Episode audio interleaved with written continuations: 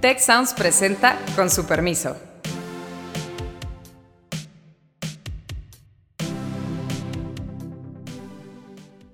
Con su permiso, yo soy Carlos Elizondo y hoy nos acompaña para hablar del tema ardiente de qué hacer, cómo entender el problema de comunidades atacadas por terceros a. Gerardo del Lago, experto en temas de seguridad, y también nuestra viajante Beata Boina. Bienvenidos ambos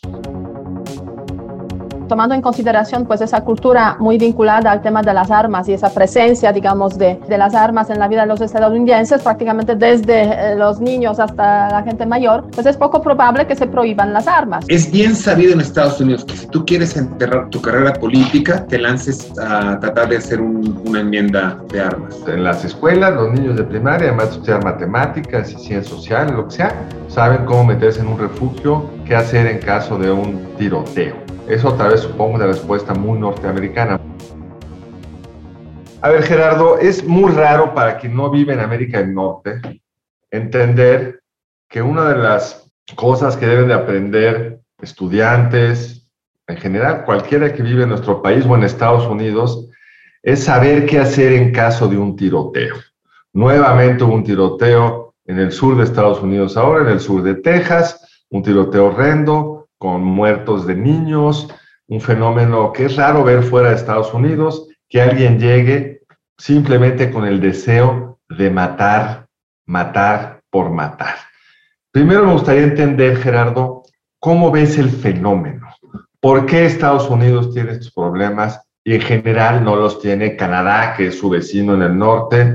Eh, ¿Qué es lo que hay en Estados Unidos que lleva a que tengamos que estar lamentando con relativa frecuencia este tipo de tiroteos de individuos cuyo único objetivo es matar a inocentes y en este caso a niños. Carlos, es, es, una pregunta que el FBI se ha hecho durante 20 años o más, ¿no? Hay una serie de estudios que dicen, que intentan explicar el porqué de lo que se conoce como tirador activo y la realidad es que eh, es un tema completamente multifactorial. Bien dices, es un, es un tema que sucede, me atrevo a decir, 98% de las ocasiones en el mundo sucede en Estados Unidos.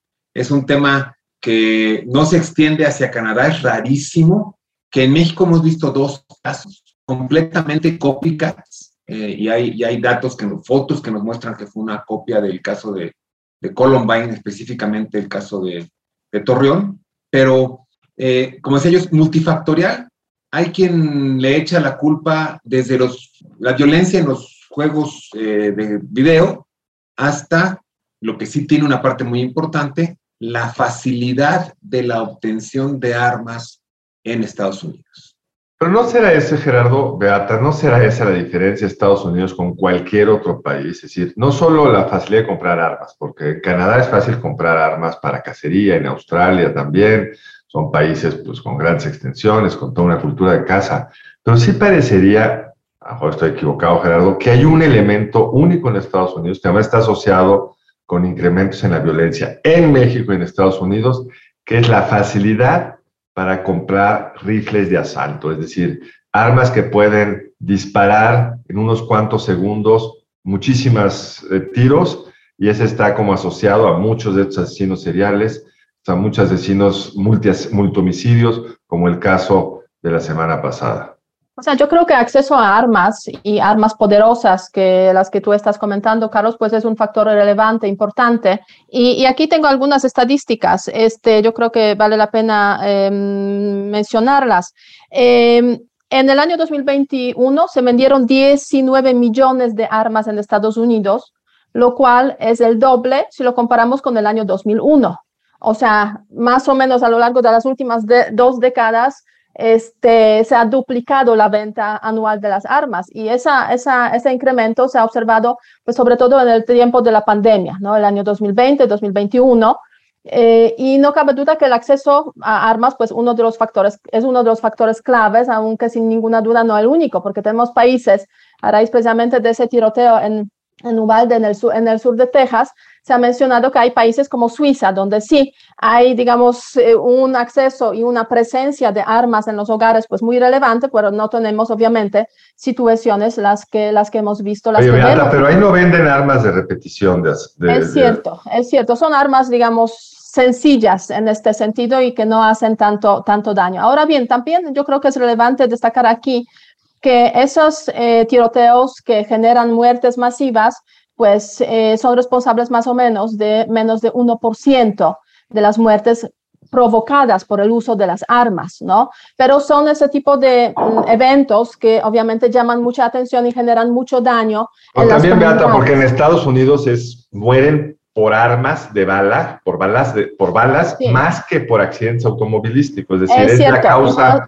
número más por cáncer de, del mamá, por ejemplo, otro, otro, otro ejemplo. O sea, el índice de, de, mortalidad por armas en los Estados Unidos es 13.6 por 100 mil personas, lo cual efectivamente es más elevado que el número de accidentes automovilísticos, o sea, muertes por accidentes automovilísticos. Es para ciertos rangos de edad la principal causa de muerte. Entonces, sí es una anomalía Estados Unidos, ¿no, Gerardo? Sí, bueno, muertos a balazos. Aquí e, es una anomalía, pero fíjate, eh, platicaba yo, me tocó, tuve la oportunidad de estar en Estados Unidos unos meses después, se acordarán del, del incidente de Virginia Tech, donde también mueren como 37, ¿no? Y se hizo todo un, un, voy a decir, un cónclave de seguridad escolar. Y me tocó estar allá hablando con la gente que analizó el incidente. Y dos cosas surgieron de manera muy interesante. La primera es, yo me acerco con el experto de allá, el que hizo todo el análisis, y le digo, a ver, yo vengo de un país donde la, el acceso a las armas es mucho más restringido, mucho más restringido, y sobre todo a las armas de asalto. Y le pregunto, ¿cuántos de los incidentes que suceden en Estados Unidos no hubieran sucedido si no hubiera este acceso tan simple a las armas? Me dice Gerardo, el 85%. ¿Por qué? Y aquí es un punto bien importante. El 85% de estos incidentes, sobre todo los que, están, que suceden en, en escuelas, que no es el punto más alto donde sucede, pero es donde más duele, el 85% sucede con menores de edad. O sea, son, son chavos que no hubieran tenido derecho legal a tener un arma en la mano. Por lo tanto, fíjate aquí cómo viene el efecto de la normalidad de la existencia de las armas en Estados Unidos. Para que el incidente sucediera, el arma tenía que existir, tenía que estar cargada y tenía que estar disponible a la mano, ¿no? Entonces, eso combinado con esta normalidad de violencia, y aquí déjame entrar un poquito a la, mentalidad norteamericana, la, mentalidad norteamericana te dice que el uso de la violencia es un, de, violencia armada es una razón justificada para generar justicia, ¿no? Y lo vemos incluso cuando hacen sus, sus ingresos a otros países, etcétera, ¿no? Entonces, esa mezcla de el arma está disponible y yo puedo hacer justicia por mi propia mano porque está justificado el uso de la violencia incapacitante, este, resulta en, este tipo de incidentes. Y obviamente, regresando al punto de, no es lo mismo, no es lo mismo como en Brasil, que los que hicieron, hicieron el incidente traían, aparte del arma, que traían una, pues traían un arco y un hacha, porque no hay acceso a, armas de, de repetición. Aquí la persona se presenta con posiblemente 500, 700 cartuchos disponibles. Eso es bien interesante, Gerardo, porque además nos lleva a que haya una respuesta que en ningún otro lugar del mundo creo que se entiende, que es, después del tiroteo de la semana pasada, subieron las acciones de las empresas que venden armas, porque suceden dos cosas al mismo tiempo. Uno, más gente quiere comprar armas, no vaya a ser que ahora sí las restrinjan. Pero los republicanos reaccionan diciendo, el problema fue que los maestros no estuvieran armados en la escuela o que no haya más policías en la escuela. O sea, la solución desde el lado republicano es armemos más a la gente para que puedan defenderse ellos. Si hubiera habido alguien entrenado y le hubiera disparado a este tirador, pues hubiera sido más corta la matanza. Ese es un estado, Texas, donde cualquiera puede tener un arma oculta sin necesidad de portar un permiso. Entonces, si los maestros tuvieran armas, esto hubiera sido distinto. ¿Qué tiene que ver con esa lógica? Cuando en Australia o en Nueva Zelanda hubo algunos incidentes de estos, la respuesta fue la opuesta. ¿Cómo restringimos, cómo controlamos para que estas armas no lleguen a los niños, no lleguen a los jóvenes, no lleguen a los que tienen problemas de salud mental. Seguramente todos ustedes muchos de ustedes habrán recibido este video donde un niño va a comprar una cerveza, se la niegan, un este... Boleto de lotería. Exacto, y luego termina pidiendo ese boleto de lotería y no lo dejan comprar y luego va y compra un arma sin que le pidan si es o no mayor de edad. Eso no creo que en ningún país del mundo desarrollado o semidesarrollado sucede, que está normalizado que un menor de edad pueda comprar armas. Sí, bueno, eso, eso, eso lo vemos nada más en Estados Unidos, pero además, deja tú, deja tú el proceso de, de la compra. Eh, posiblemente igual les llegó un video en los días pasados donde se ve un, pues, un, un, un gun show y se ve un niño que tendrá siete, ocho años, está, está jugando y, va rápidamente carga y dispara un rifle de, alto calibre, ¿no?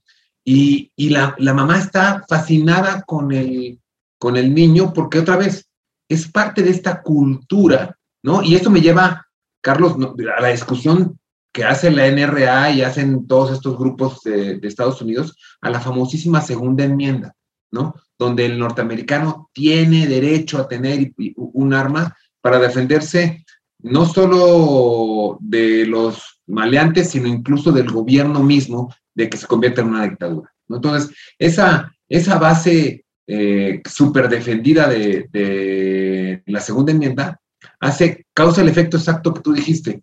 Cuando hay un tiroteo, y en este caso ahora el presidente Biden sale y dice, tenemos que hacer algo, obviamente la idea es, va a prohibir las armas de alto calibre y repetición de asalto, y la venta de armas de asalto se dispara por el cielo durante dos semanas porque no vaya a ser que esa arma que siempre quise comprarme no la pueda ya comprar porque me la van a prohibir. Y ves, yo tengo conocidos en Estados Unidos que, que me, me dicen, oye, me fui a la tienda de armas por un arma y regresé con siete. ¿Cómo, por, cómo con siete? Pues sí es que, la verdad es que me gustan, ¿no? Y dices tú, siete armas. Eh, ¿Con, qué intención tienes una, cantidad de armamento de ese tipo? Y bueno, para cerrar el comentario, el problema es cuando tienes dos, derivaciones. La primera es los aditamentos que permiten a las armas que comúnmente serían de poco, número de, balas, aumentar su, capacidad. Vemos cargadores que le puedes poner una pistola, comúnmente cabrían, no sé, 10 balas, 12 balas, y, le puedes meter 50 como si fuera un cargador circular, ¿no? Y por otro lado, ves que está prohibido vender el arma automática en Estados Unidos. La semiautomática sí, la automática no. Pero te venden el arma y luego por internet cambia, compras el kit que te permite cambiar el percutor para convertirlo en automática. Y la venta de ese kit es perfectamente legal, porque no te están vendiendo el arma, te están vendiendo el kit de modificación. Entonces, si a eso le sumas que eh, el tema de los gun shows que van de, voy a decir que son ferias eh, como tianguis, donde están un día y al siguiente no, pues tienen que eliminar el concepto del background check, porque si te tengo que esperar tres días para podértelo vender, pues ya para entonces el tianguis se fue al siguiente pueblo y la venta es en el momento. Entonces, cuando sumas todo, la disponibilidad es, un, es uno de los factores más importantes, porque si no, eh, el ataque sería con un cuchillo, como sucede, por ejemplo, en Londres, y donde pues no hay 28 muertos. No, no, no da tiempo matar a 28 con un, cuchillo.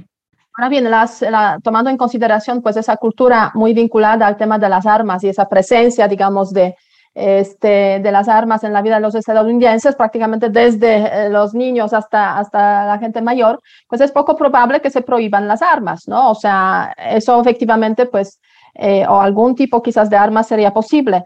Pero eh, no cabe duda también que en ese contexto, sobre todo en los últimos años, a raíz de los tiroteos que hemos visto, que sí hay cada vez más voces que dicen hay que hacer algo, ¿no? Y en ese sentido hasta hay ciertos ámbitos donde hay, se puede decir, alguna, podría haber algún acuerdo entre los republicanos que son más pro armas y los demócratas que piden más restricciones para pues controlar ciertos flujos de armas, al menos tener una base de datos o al menos pues exigir a la hora de que se compre las armas, pues no sé, ciertas evaluaciones de las personas eh, que compran las armas, ¿no? En ese sentido yo creo que hasta qué punto, este, Gerardo, tú que estás por ahí en los Estados Unidos muy metido en ese tema, ¿Hasta qué punto tú ves esas posibilidades de que haya algunas restricciones justamente después de lo que ocurrió en Uvalde? Igual que hace dos semanas ha habido otro tiroteo en otra parte de los Estados Unidos y en algunos meses anteriores, pues otros tiroteos, ¿no? O sea, son debates que aparecen después de los tiroteos, pero la verdad es que francamente no llevan realmente a soluciones porque hay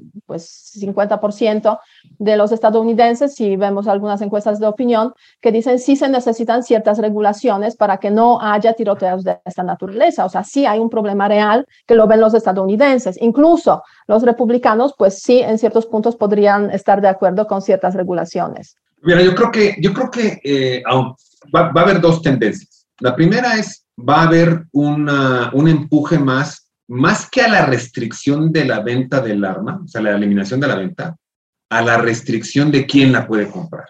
O sea, hacia el, hacia, están empujando hacia el Universal Background Check, que todo mundo tenga que pasar por un nivel de background check y que no haya estas excepciones como en los gun shows que te lo puedes llevar en Más hay otra, Gerardo. Si, si, ahora hay cierto control, pero si el FBI no responde en tres días, se asume que sí se lo puedes vender. Exacto. Entonces está desbordado el sistema y eh, alguno de los asesinos de una tiroteo anterior había pedido el background check la tienda, pero nunca llegó la respuesta del FBI. El FBI sí lo tenía en su base, pero no respondió a tiempo y le vendieron el arma. O sea, es que es bien Exacto. Y la, la, otra es que el efecto, tristemente, aunque mañana se pusiera un proceso muy restrictivo de venta de armas, el efecto va a tardar en, en, en, en, dar resultados porque hoy en día hay más armas que norteamericanos en Estados Unidos. Hay más, existen más armas ya en las casas. Gerardo, un tema que no entiendo bien cómo se logró y por qué nunca se volvió a poner. Durante 10 años estuvieron prohibidas las ventas de, las de, las armas de asalto. Sí. Eh, es algo que inició con Clinton, fue una ley que expiraba a los 10 años. Cuando expiró, nadie pudo volverla a renovar. Cada vez que hay una matanza de esto, se busca hacer algo en ese sentido. Incluso New York Times trae un reportaje de que Trump, cuando le tocó una matanza también horrible, quiso impulsar un control a las armas de asalto y sus propios asesores le dijeron, no lo hagas. Yo entiendo bien, creo entender bien, lo que les importa la enmienda 2, la de podrás portar armas. Pero la pregunta es, ¿qué armas puedes portar? Digamos, no puedes portar armas nucleares, por llevar el argumento a un extremo. Si hay ciertas armas que están reguladas, por 10 años no reguladas las armas de asalto ¿Qué impide construir una coalición con republicanos limitado a eso? Sobre todo porque las encuestas, como señalas, Beata, un 60% de los norteamericanos les gustaría regular esas armas. No quieren que no haya armas, quieren que regulen esas armas. ¿Cuál es ahí la razón por la cual ha sido tan difícil volver a tener una suerte de pues, impedimento o mucho control sobre estas armas de asalto, automáticas o semiautomáticas? Eh, es, es, bien sabido en Estados Unidos que si tú quieres enterrar tu, tu carrera política, te lances a tratar de hacer una enmienda de Pero hace 10 años funcionó. Con Clinton funcionó, eh, se estableció y eh, y bajaron los muertos en Estados Unidos y en México, hay que decirlo.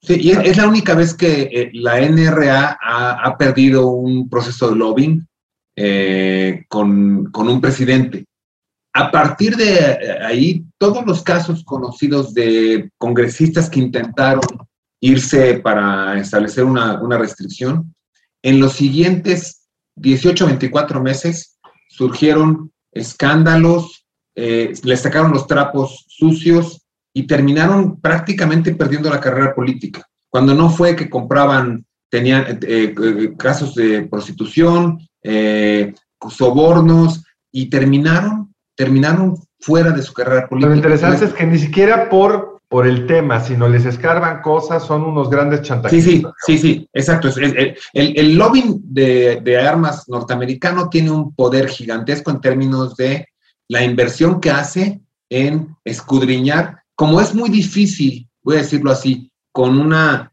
con una lógica normal de, de riesgo, decir, oye, no, no, o sea, las armas de asalto debieran estar en todas las casas Entonces, lo que, lo que, a, lo que recurre en estos lobbyings es a dos cosas. La primera, y lo voy a eh, tratar de decir así de, manera muy gráfica, a esta idea del Rambo norteamericano, ¿no? El alto calibre, la superfuerza, la, el arma hiperpoderosa que es como, como el símbolo de la fuerza eh, y, que, y que ligado con este proceso muy enraizado de, del honor de, los grupos armados militares norteamericanos. Y por otro lado, el miedo, el miedo a, a la exposición política y, y, terminar la carrera. Porque acuérdate, algo que apenas está empezando en México, pero que sucede en Estados Unidos desde hace muchos años. Allá tenemos congresistas que llevan 40 años en el Congreso religiéndose, religiendo. Aquí apenas empezamos con la reelección, pero allá... con límites, y con límites, no se puede... Con límites. Allá, allá ves gente, o sea, ve, ve a, a las cabezas ahorita, tienen 80 años de edad promedio, y, todos tienen ahí 35, 40 años en el Congreso religiéndose y religiéndose. Entonces, la protección de la carrera política, si aquí es un, en México es un tema, allá es literalmente proteger tu estilo de vida como, como profesional de la política. Probabilidades de que haya algún acuerdo, digamos, eh, bipartidista sobre algunas regulaciones relacionadas con las armas este año, pues son pocas, tomando en consideración lo que estás comentando, Gerardo. Y a raíz de eso, o sea, yo creo que es también interesante ver, este, porque este año nos toca en las elecciones de medio término, hasta qué punto ese tema de las armas formado parte de la agenda de las elecciones. Me imagino que no mucho, ¿no? Con la excepción de eh, probablemente eh, el mandato de Clinton cuando se logró pues ciertos avances en este ámbito. Eh, si el tema de las armas, los, los tiroteos de esta naturaleza pueden influir las elecciones de medio término. Yo, en mi opinión, yo creo que no. Eh, yo creo que es un tema que puede afectar de manera muy regional. Por ejemplo, podemos ver el, ejemplo del, gobernador Abbott, que no hace mucho tiempo, hay un tuit que estuvo rodando últimamente, donde él, el, el gobernador saca un tuit que dice, Texas es el segundo estado que más compra armas después de California. ¡Qué vergüenza! Tejanos, pónganse las pilas a comprar, ¿no? Entonces, tú dices, wow, ¿no? Eh, entonces, yo creo que eh, desde el punto de vista político, eh, vamos a tener como, como un poquito de swing en, las preferencias, pero muy, muy localizado. Texas, California, Maryland, este, lugares donde, donde la discusión, por ejemplo, Maryland es un tema específico porque ahí es uno de los estados donde no, puedes exportar armas, ¿no? Por ser donde está la parte federal, ¿no? Y yo tengo conocidos que trabajaban en Maryland, se mudaron a trabajar a Phoenix, Arizona, y me dice, por fin puedo pararme en la mañana, me pongo mi pantalón, me pongo mi camisa, me pongo mi arma, mi saco y me voy a trabajar. Aquí sí son hombres. Así me lo dijo no como en Maryland, que son una bola de, no voy a decir, no voy a decir el término, pero, este, entonces tú dices, ah, caray, o sea, Ahora, esa es la mentalidad. Esa mentalidad nos lleva a una de las cosas que tú eres un experto, que para vivir en este ecosistema, los niños en particular, pero en muchos otros ámbitos, se les enseña cómo sobrevivir un tiroteo. Yo tenía una amiga que vivía en Estados Unidos, se mudó entre otras cosas porque le horrorizaba que su hijo de 8 años tuviera cada X tiempo un ejercicio de qué hacer si hay un tiroteo en la escuela. Entonces, en las escuelas, los niños de primaria, además de estudiar matemáticas y ciencias sociales, lo que sea, saben cómo meterse en un refugio, qué hacer en caso de un tiroteo. Eso otra vez supongo una respuesta muy norteamericana, muy de Estados Unidos. En Canadá no les enseñan esto. En México, en algunas zonas de mucha violencia, sí, aunque son tiroteos externos, no son tiroteos de alguien que entra a la escuela a matar a los niños. Pero cuéntanos un poco de esa experiencia, esa lógica de que en este ecosistema donde la gente está armada, hay que armar a los maestros, hay que armar a los policías de la entrada de la escuela y hay que aprender a sobrevivir un tiroteo con entrenamientos específicos. Mira, déjame empezar nada más con un dato estadístico. Eh, el lugar donde más suceden ese tipo de eventos son en, instalaciones comerciales, en edificios, eh, oficinas. El segundo lugar en que más suceden es en, lugares de estudio, escuelas. Y de ahí se va a lo que se conoce como House of Worship, todas las iglesias, etcétera, y ahí va la estadística, ¿no? El segundo lugar, que son escuelas, es el que más tiene, voy a hacer difusión, porque es, es el que más duele a la sociedad, porque es el que se enfoca en lo que yo diría es la parte más inocente de nuestra sociedad, que son los niños, ¿no? La que, la que menos se puede, se puede defender. Ahora, ¿a qué ha evolucionado este, este esquema y, que, y que empieza con, con Columbine hace 20 años, con, el tiroteo en esta prepa? En aquel tiempo, pues la, estrategia es háblale al 911, espérate que llegue SWAT y que ellos entren y controlen. De, ahí ahora ha evolucionado en base a una, realidad. El, el 85-90% de estos incidentes terminan en menos de 90 segundos. El tiroteo que vimos tristemente en el Colegio Americano en México, todo el incidente duró 34 segundos. Entonces, habiendo dicho eso, no hay SWAT, no hay equipo táctico, no hay, no hay manera de que lleguen a tiempo. Por lo tanto, se crea este concepto que lo crea eh, inicialmente el gobierno de, de la ciudad de Houston, que se conoce como Run High Fight. Corre, escóndete o pelea. Y tiene la característica que es el único proceso de seguridad pública que le llamamos participativo. ¿Por qué? Porque es, aquí sí se espera que la víctima haga algo para modificar el resultado del incidente. Entonces, a, lo que se, a lo que se les entrena a los, a los jóvenes en las escuelas y en muchos lugares de, otro tipo en Estados Unidos es, uno, cuando empiece el incidente, pon la, mayor cantidad de distancia entre tú y el arma, porque la regla es muy simple, si el arma no te puede ver, no te puede dañar. Entonces, aléjate. Esto trae una, problemática de, pues posiblemente la ruta de evacuación tradicional no está disponible porque el cuate viene caminando por el pasillo. Entonces tienes que buscar lo que se llaman rutas de evacuación no convencionales. Rompe una ventana, salte por otro lado, o sea, busca una salida que, no, va, no va a llevarte a encontrarte como con el tirador, como sucedió en Parkland, que en Parkland el tirador jala la alarma contra incendio, empiezan a evacuar los chavos y los agarran del pasillo, ¿no? El segundo etapa es, es si no pudiste eh, huir, escóndete, pero escóndete bien, o sea, cierra la puerta, bloqueala, apaga tu celular, apaga la luz, que no, que no te encuentre. ¿Y bajo qué, bajo qué raciocinio? El tirador tiene poco tiempo. En la medida que empiece el incidente y viene la respuesta policíaca, tiene que matar a la mayor cantidad de gente posible en el menor tiempo, porque entonces empieza a perder ese control. Entonces, si llega una puerta y la puerta está cerrada, se va a ir a buscar el siguiente blanco más fácil. En, en, en la estadística te dice en Columbine que mientras no había resistencia, los tiradores cada cinco segundos encontraban un blanco y abrían fuego, cada cinco segundos. Entonces, si una puerta está atorada y no la puedo abrir, pues no voy a perder mi tiempo como tirador eh, eh, con esta idea de matar a lo más que pueda, tratando de, romper esa barrera, me voy y busco la siguiente. Por eso es que el la segunda etapa de escóndete funciona. Pero cuando ni correr ni esconderte funcionó y te encuentras en presencia con el tirador, el tirador ya tomó dos decisiones. La primera es matar a todo el que se encuentre. No es un blanco quirúrgico que va por alguien buscando a alguien. Va a matar al que se encuentre. Y segundo, en un muy alto porcentaje ya decidió que no va a sobrevivir el incidente.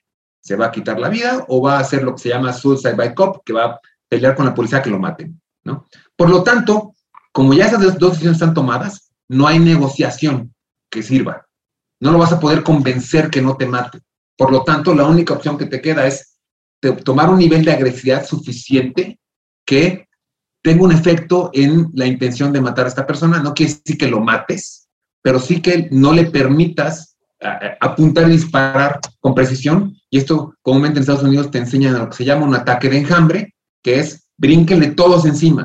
En cuanto entre, aviéntale algo para que deje de apuntar un segundo y brínquenle encima y, y, y, aplástenlo y pisen el arma y golpéenlo para, para incapacitar su capacidad de disparo en lo que llegan las autoridades. Y eso ha reducido el número de muertes. Cuando se ha aplicado, ha reducido realmente el número de muertes. Sí, y ha llevado a toda una serie de entrenamientos, discusiones sobre qué hacer y entrenamientos específicos que incluye en lo de la huida, pues hay que tener más salidas, en todas las escuelas tienen que diseñar nuevos tipos de entradas y salidas, controlar mucho la entrada, pero permitir la salida, en lo de escóndete, refugios para niños dentro de los salones, donde esconderse, pero así con, con closets, digamos, para que no los vean.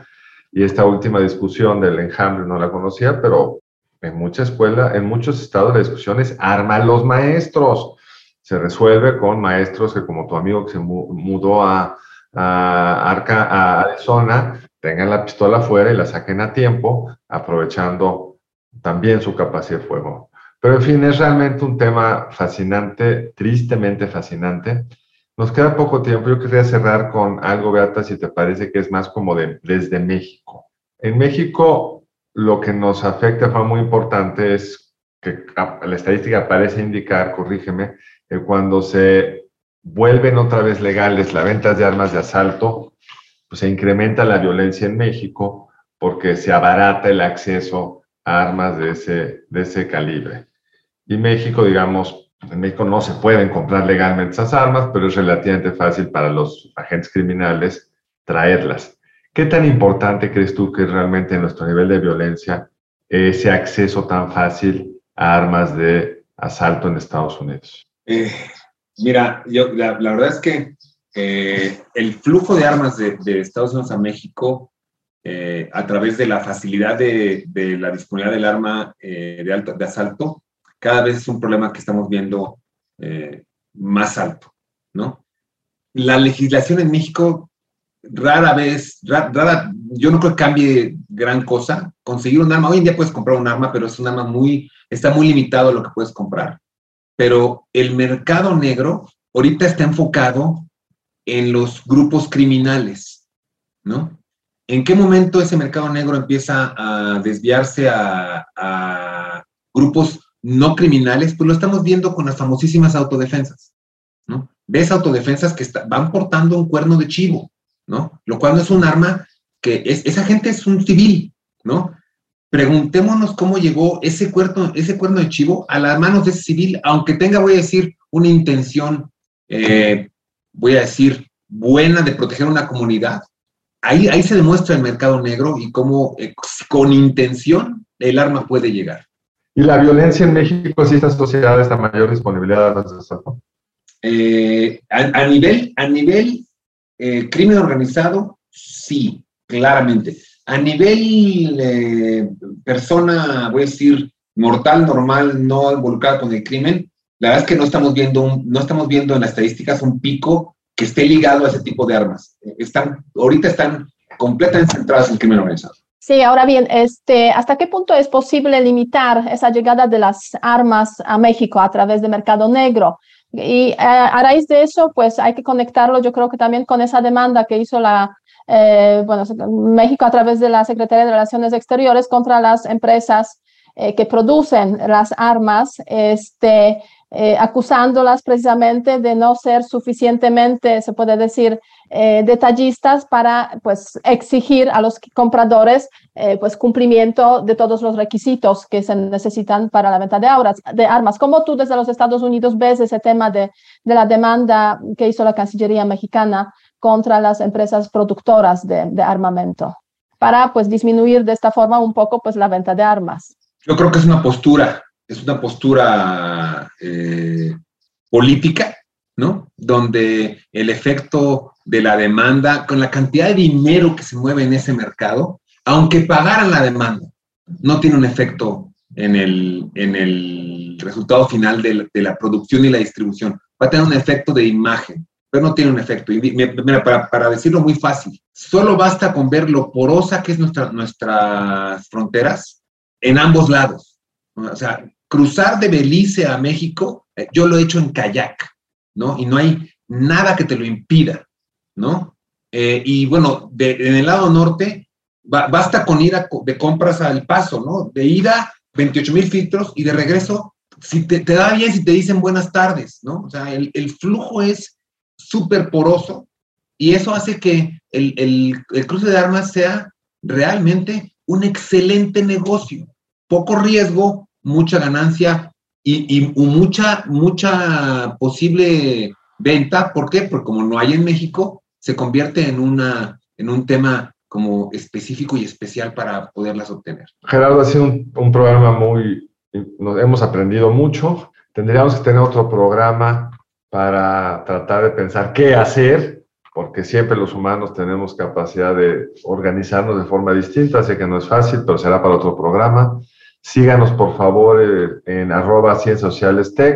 Y Gerardo, ¿nos quiere decir unas últimas palabras para despedirte? Bueno, gracias. este es un tema que no se le puede poner sugar coating, es un tema difícil, es un tema que nos duele y que, afecta en muchos casos a la parte más débil de nuestra sociedad, que son los niños. Pero bueno, eh, estamos tratando de, como grupo de seguridad en México, con los diferentes profesionales que trabajamos, hacer algo para, para poder eh, evitar incidentes como estos.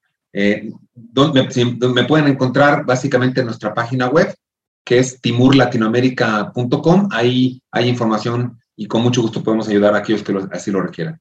Gracias, Gerardo. Beata.